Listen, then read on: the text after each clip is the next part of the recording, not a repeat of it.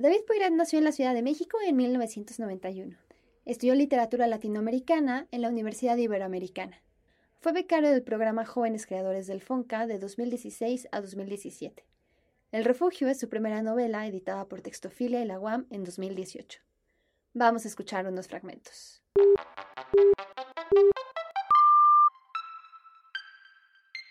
Esto es Primeras Letras, un podcast de letras libres. Vivir es de necios. 1. Refugio. Y escribir sobre ella sería, pienso, como si fuera escribir sobre una mula, cosa o árbol muerto gris que respira. Aunque más pudiera ser aquella mula que espera resignada, con los corvejones tiesos y el pescuezo pellizcado, la gentileza del rifle que vendría a reventarle el seso en pedazos. Obsoleta, con los ojos ciegos ya antes de desplomarse en la llanura y hundirse en la boca de las sabandijas de rapiña. No obstante de una mujer se trata, si bien casi de una cosa con tripas y aún con hambre, una vieja tetrapléjica, o un tronco podrido con venas y sangre que le fluye. Su cuerpo es una cáscara, y es su sangre lo único que acontece. La atraviesa un río, y ella intacta, quieta, ¿qué la mantiene con vida? ¿Ya para qué? Entonces es la mula anciana que rumia y estorba, tosca, que ya no anda, que es agresiva, un experimento de la naturaleza, un engendro de matrimonios monstruosos y mi esposa. La miro arruinada y tan de lleno que es como si ignorase su humanidad, su habilidad de vergüenza, su memoria, pero es que acaso puede sentirse a un tiempo amor y asco. Sin embargo la quiero. Es un fantasma, un objeto que obsta, que desordena, que atasca la vida de su movimiento ordinario, falso e ideal, y la quiero. Ahora, como antes y siempre, la miro y ella no puede hacer por ocultarse. Está atada al camastro, que es más una mesa de comedor antiguo, con sus piernas duras y débiles y sus brazos tirados. Está, quiero decir, encadenada a su cuerpo. Y es más bien como que se manifiesta, mi mujer, la vieja tetrapléjica. Así, al verla de diario en su yacija tan callada y concreta, me da una sensación de certeza insoportable, la angustia de saber que es cierto que todo existe y que al día de mañana será todo igual. 2. Refugio. No habría que sentirle lástima o en todo caso, no una mayor a la que habría que sentir por todos nosotros, por mí. La simpatía habría que dejarla fuera, no hay.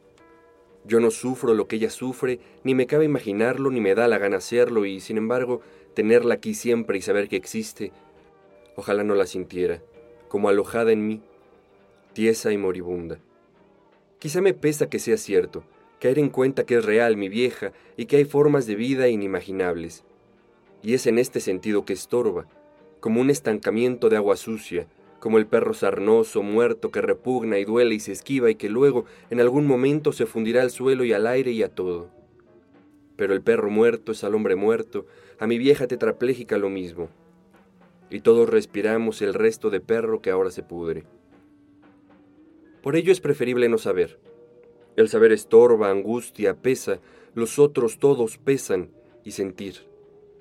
Y seguramente solo para desembarazarme de ella tengo la necesidad de hacerle el cuento, y a mí, para no verla como lo que es, una vieja aburrida, inmóvil que se desgasta, se echa a perder.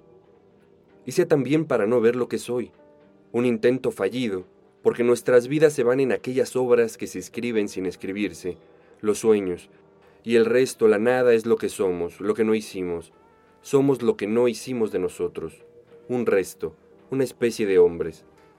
Y nos queda la eternidad. Me detengo de escribir cada tres segundos. Son tierras estériles y no es de extrañar que los piojos se arrimen a cual sea la mollera que se cruce.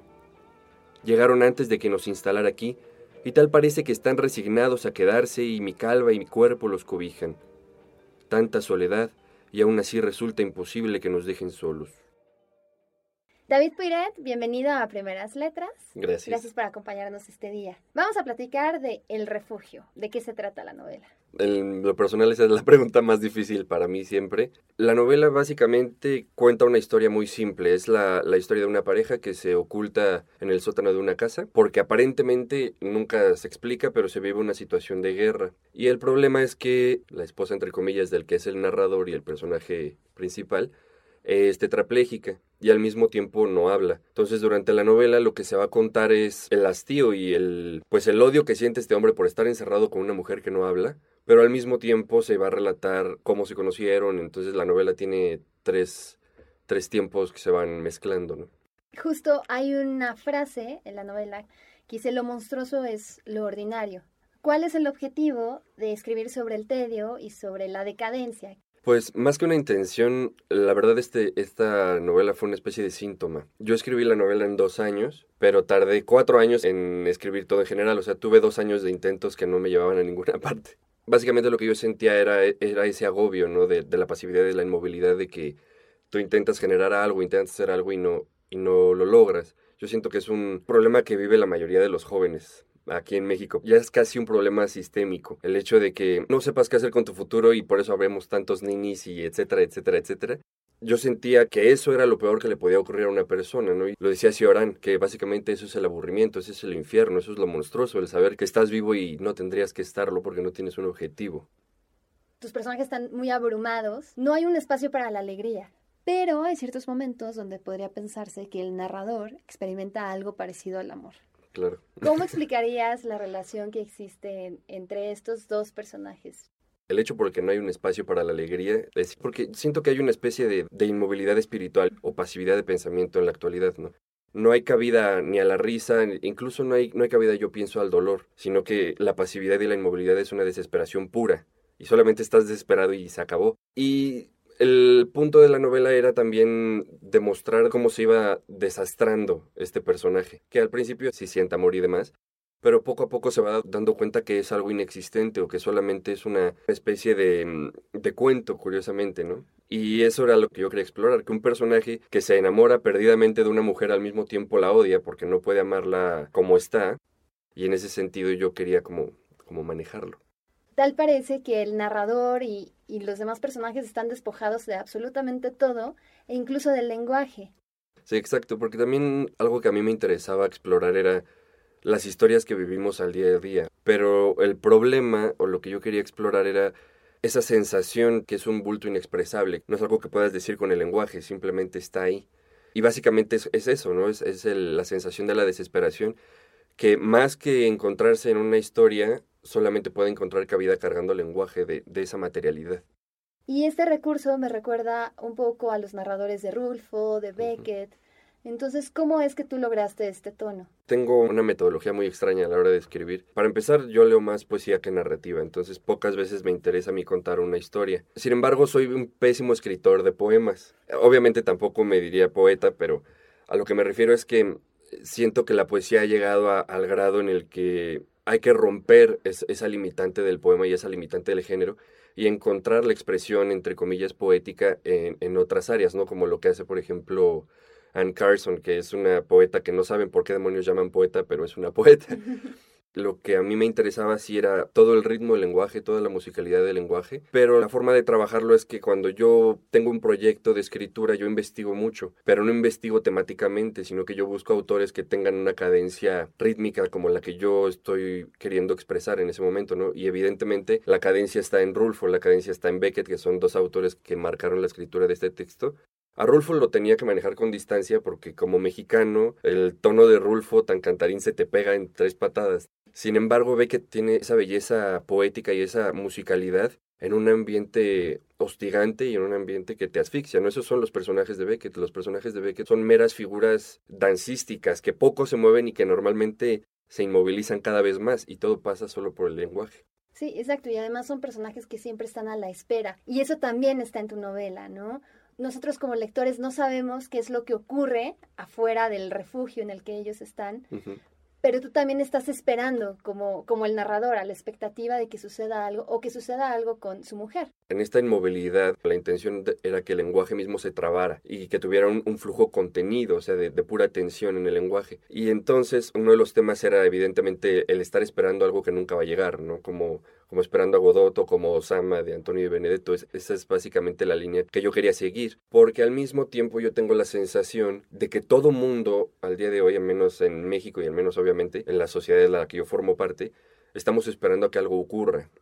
Y el problema es que ese acontecimiento que nunca se da ya es en sí mismo un desastre espiritual y es un desastre de pensamiento y es un desastre ético. Eso era lo que, lo que a mí me importaba en la, la novela. Ahora sobre la estructura. Para empezar, la novela empieza en media res. Está en la mitad de una acción que nunca sabemos qué es, pero ya nos está narrando algo a medias. Y todos los capítulos empiezan así, incluso gráficamente no están señalados por mayúsculas, sino que empiezan las frases con minúsculas y siempre la mitad de la oración. Y además es un narrador que está hablando de lo que sucede en el refugio y en el mundo de fuera del refugio, pero en diferentes temporalidades y siempre hablando desde una voz presente. ¿Cómo desarrollas esta técnica? ¿Cómo llegaste a ella? Tiene que ver justamente con esta influencia de, de Beckett, de Rulfo o la investigación que tú hiciste de los tonos. Sí, tiene que ver con las dos cosas. Mi percepción es que el lector va a sufrir la novela si es que la logra leer y mi intención era que sufriera todavía más. Cuando yo escribí el texto, la intención era que todo estuviera escrito en bloques cerrados de texto. Obviamente ya después me di cuenta que ni siquiera para mí era físicamente posible porque yo podía pasar 6, 7 horas escribiendo dos frases. Entonces pensar en bloques era demasiado. Ya para mí necesitaba de pronto dar un espacio en blanco para yo también respirar. Y la estructura sí surge de, de esa influencia de, de estos autores en el caso, por ejemplo, también de Rulfo, ¿no? Como con, Pedro Páramo y demás, pero sobre todo de un autor alemán que se llama Arno Schmidt, que no es muy conocido en español, pero a mí me encanta. Y él usa mucho esta, esta idea de la estructura y del espacio a partir de las acotaciones.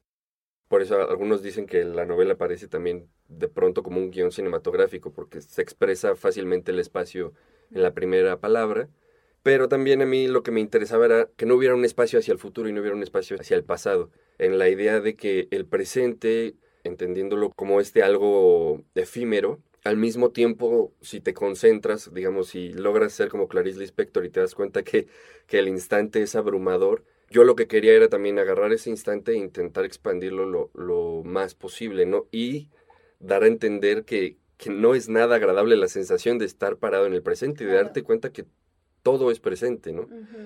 Eso fue un poco difícil, seguir la estructura del presente, porque yo mismo me perdía. En algunas partes decía, chale, ya no sé si estoy contando algo del pasado, algo del futuro o dónde estoy, pero me tenía que concentrar en, mi tiempo verbal. Solamente hay una o dos partecitas que se narra algo en pasado. Pero sí, la intención era que no, que todo fuera absolutamente presente, así como, como de insoportable es el presente. Sí, y que además se refuerza muy bien porque las descripciones que haces son descripciones de situaciones muy grotescas. Entonces, esta temporalidad verbal, el presente, te hace sentir a ti como lector como una sensación de incomodidad. Claro, sí, porque al final lo que se logra eh, estando concentrando en el presente es también darte cuenta de la materialidad de los cuerpos, ¿no? De la materialidad que tenemos cada uno de nosotros eso de lo grotesco y, demás, yo lo quería meter de forma muy natural, en el sentido de que no quería que fuera una novela solamente escabrosa o, entre comillas, adolescente. Entonces yo lo que buscaba era, que les voy a entregar esto porque es la sensación que tengo, pero tengo que entregarla con un, con un flujo de lenguaje específico y con un ritmo de lenguaje que soporte estas imágenes, si no la pura imagen resulta aburrida y, además ridícula, ¿no? ¿no? No quería caer yo precisamente en el melodrama pueril la situación que estás presentando es horrible, ya no hay belleza en el mundo, ya no hay vida, solamente cucarachas y ratas. Entonces quería preguntarte si es posible construir algo bello a partir del lenguaje.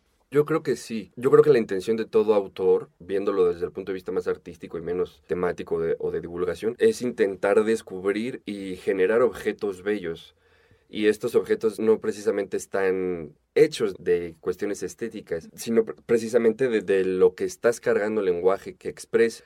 Es como el trazo del pincel de un pintor o es como el movimiento dancístico de un bailarín. Yo veo mucho lo que escribo más semejante, por ejemplo, a la danza en ese sentido, porque para mí la danza es un arte abstracto. La temática existe, la narrativa existe, pero más allá de eso lo importante es encontrar en el cuerpo del danzante y en, lo que el cuerpo eh, expresa, está cargado y doliente de lo que esté cargado, puede decirle al público, ¿no? En ese sentido es lo que yo intentaba con cada frase. Y además en tu novela hay una reflexión sobre la escritura. Mientras tu narrador se encuentra en el búnker, se dedica a escribir. E incluso él describe esta actividad como una especie de defecto o un bulto tumoroso. ¿Qué es la escritura para ti? ¿Es una especie de refugio o es una trampa también? Sí, no, nunca va a ser un refugio. bueno, yo, yo tengo la idea de que escribir es todo lo opuesto a lo que se maneja comercialmente, digamos, en, las películas hollywoodenses y demás, ¿no?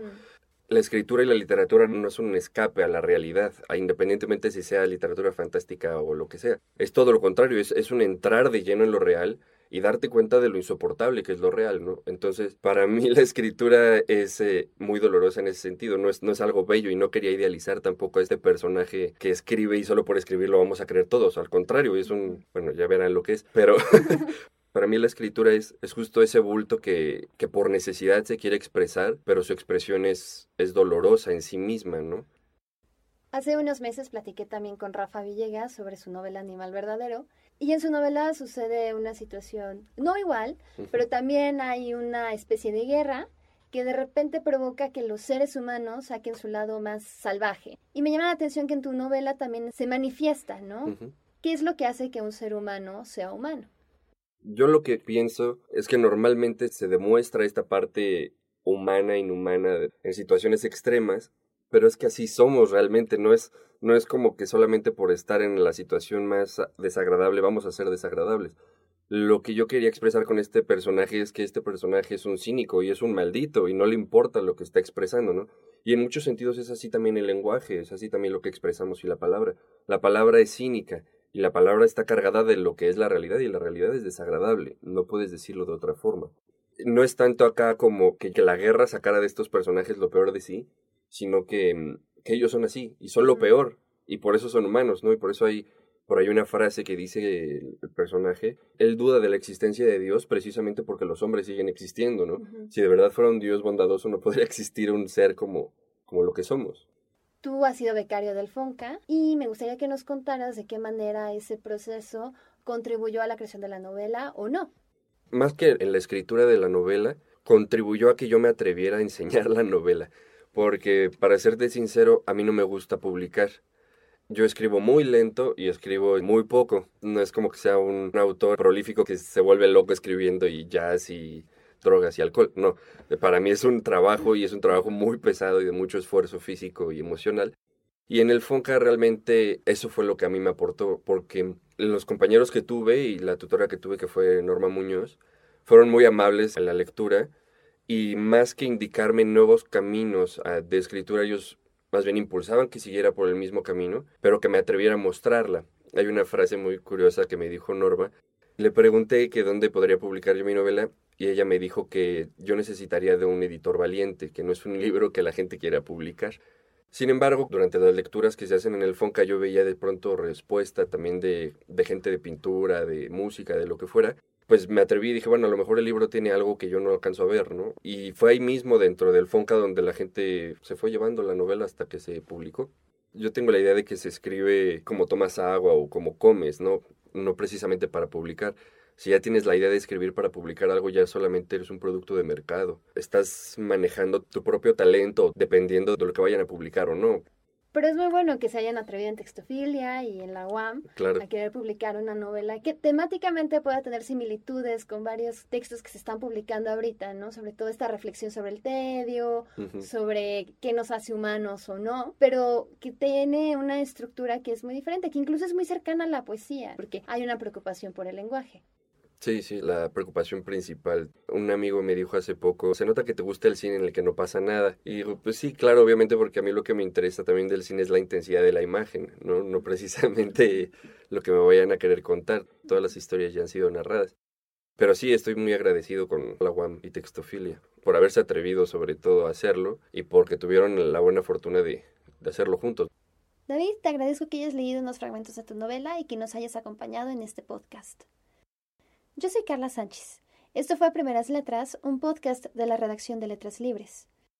Pueden suscribirse a los podcasts de Letras Libres a través de iTunes, Stitcher, SoundCloud y cualquier plataforma de distribución de podcast. No dejen de compartirnos sus opiniones y sus valoraciones. Tampoco dejen de visitarnos en www.letraslibres.com. Gracias por escucharnos.